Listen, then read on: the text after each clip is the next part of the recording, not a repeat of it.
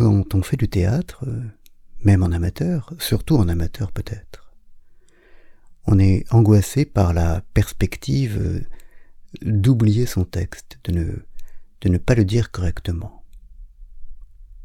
Et pourtant, la plupart du temps, sauf quand on joue des, des pièces extrêmement classiques et connues, la plupart du temps, les gens, les spectateurs ne connaissent pas le texte et, sont donc euh, incapables de déceler notre oubli ou notre faute, sauf par le désarroi que nous pouvons alors montrer.